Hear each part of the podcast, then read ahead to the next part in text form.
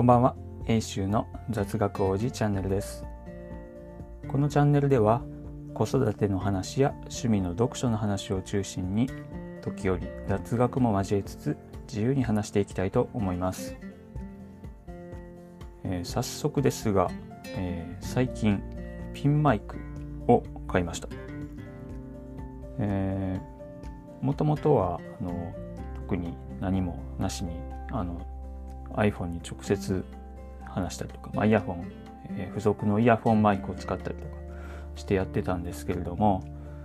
ちょっとあの音声がよろしくないものもあったので、えー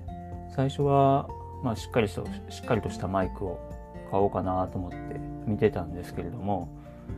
ちょっとさすがにかさばるかなと思って、えーお安めの、まあ、コンパクトなピンマイクにしようと思って、えそちらを試してみま見ました。ここ23回収録では使ってみたんですけども、まあ、前よりはだいぶ、えー聞き取りやすくなったのではないかなと思います、えーこれまで録音した、まあ、放送したものの中ではディズニーワールド・オブ・イングリッシュについてというのが特別、えーなんて言いますかねノイズが入ってだいぶノイズを取るのをうん努力したんですけども、うんそれでもまだかなり聞き取りづらいなと思ってます。まあこれについては、まあ、どっかのタイミングで再録といいますか、まあ、あのちゃんと取り直しつつ、その時までのまあアップデートも加えてみようかなみたいには思っています。えーさて、えーまあ、前回の放送で、上の子のハンナちゃんが、まあ、絵本を大量に持ってきて困るみたいな話をしたんですけれども、まあ、これはもう本当にまあ贅沢な悩みというもので、えーもともと、本好きの子供になってほしいというのがあったというのがあります。で、えまあ、単に本があ、まあ、面白い楽しいから、まあ、好きになってくれたらいいなというのもあったんですけども、まあ、国語力をつける意味でも、まあ、意味があるかなと思ってまして、えー私はあの国語自体はそんなに好きではなかったと言いますか、まあ、まあ今でも別に科目としての国語は国語はそんなに好きではないんですけれども、えー国語力はまあ大事だと、まあ、社会に出てもうひしひしと感じているところで、えー科目としての国語の問題を解くだけじゃなくて、まあ、外国語を学ぶにしても数学の問題を解くにしても、えー国語力であったりとか、まあ、論理力論理的にものを文章を読む力とか考える力っていうのは非常に重要なので、えー国語力だけは、まあ、しっかりとつけさせてあげたいなというふうには、えーずっと思っています。で、まあ、そのためにはやっぱり絵本を、ね、小さい時から読んであげるっていうのが大事かなと思うんですけれども、まあ、それ以外にもやっぱりいろいろできることはあるかなと思いましてやっぱり本がああるっていうことが、まあ、当たり前の環境を作ってあげるっていうのが大事かなと思います。これはもうだいぶ前数年前になるんですけども一度あの親戚の家に行ったことがあるんですけれども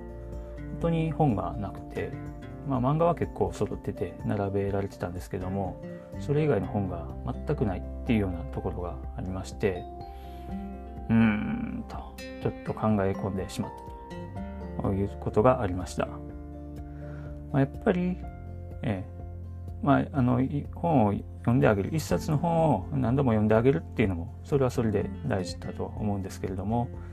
まあ、本がいっぱいある環境周りに囲まれた環境で、えそれが当たり前って思える方が、まあ、やはりいいのかなと、うん。まあ、自然と本に取り組めるのかなというふうに思います。まあ、もちろんお金の問題もあって本を大量に揃えるっていうのは結構大変なことではあるんですけれどもまあ、実は我が家も結構本もあるし、まあ、絵本もあるんですけども実は自分で自分たちで買った本っていうのはまあそんなに多くないな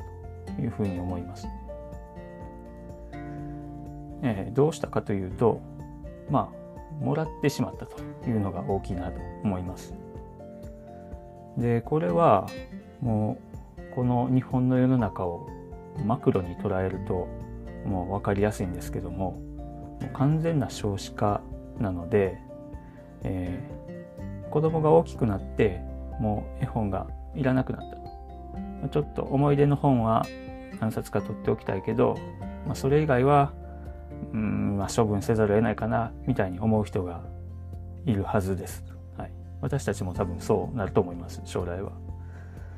ですが少子化なので、えー、譲る人の方が譲られる人よりも絶対に多いはずということで、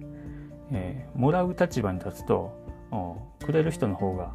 理論上は多いはずということで、まあ、何らかあのそういったつながりがあればあいただけるチャンスっていうのは結構あるのかなと。えうまくいけばそれで主要な本が揃ってしまうみたいなやっぱり人気の本っていうのはあるのでそういったところがもらえる可能性も高いというところで、え、これである程度、ま、本棚を作ってしまうっていうのはあるかなと思います。あとはまあ中古で買うっていうのもあって本当に最近、えー、まあブックオフとか、えー、中古で絵本を簡単に買えるようになったなというところもありまして、えー、本当にまさにこの少子化の影響あるのか、えー、まあ、ベストセラーが非常に簡単に手に入るというようなところもあるので、まあ、こうしたものを助けも借りながら、え、とはいえあんまり中古ばっかりで買ってると作者の方に見入りがないので、えー、時々は買うと言いますか、はい、いうようなことも交えつつ、えー、やっていくとあの自分たちの経済力ではそこまで買えないとしても結構子どもの目線ではあの本に囲まれた環境っていうのが、えー、作れるんじゃないかなというふうに思います。あともう一つ、まあ、本を買っていろいろと並べてあげるっていうところなんですけどもこれを、まあ、これはあの絵本に限った話じゃないんですけれどもあの本の背表紙を見せてあげるっていうのには、まあ、それだけでも結構重要な影響が、まあ、子どもたちにあるのかなというふうにも思っています。で私も振り返ってみると家の本棚に、えー、シャーロック・ホームズのシャーロック・ホームズの最初の短編集のシャーロック・ホームズの冒険の要所ですねあのペーパーバッグが一冊置かれていました。えっとあのまあ、ペーパーバッグというのはあの海外の、文庫本みたいな感じで日本の文庫本よりは結構大きいんですけれどもあの表紙がの本体と、えー、あカバーかカバーがあの本体と一体化してて結構カラフルなあの印刷で、えー、覆われているというようななんとなくあの海外私の中では海外らしいえ想定の本なんですけども、まあ、そういった本が一冊置かれていました。で、まあ、あの、買ったのは父親なんですけども、えー、父親がそれを読んだかどうかは、あまり読んだ形跡はなさそうな気もするんですけれども、結構それが自分の中でずっとあって、なんか読んでみたいなと。日本語版ではあの翻訳としては読んだことがあったんですけれども、なんとなくそれがあって、えまあ、その後も、まあ、語学の勉強だけはなぜか続けていって、えー、まあ、海外で働く機会を得たりとかいうようなところにまでつながったので、まあ、元をたどればその一冊がじんわりと自分の人生に影響してたのかなというふうに思います。でシャーロック・ホームズについてはあのアメリカであの最近最後のシャーロック・ホームズの短編集の版権が切れたそうで、まあ、他の国では多分とっくに切れてたと思うんですけれども、えー、まあ、翻訳に関しては翻訳者の、まあ、著作権がありますけれども、えー、原文に関しては基本、まあ、ただになったいうことで、えー、紙と印刷代だけで発行できるようになったということで非常にお求めやすくなっているようです。まあ私もあのシャーロック・ホームズの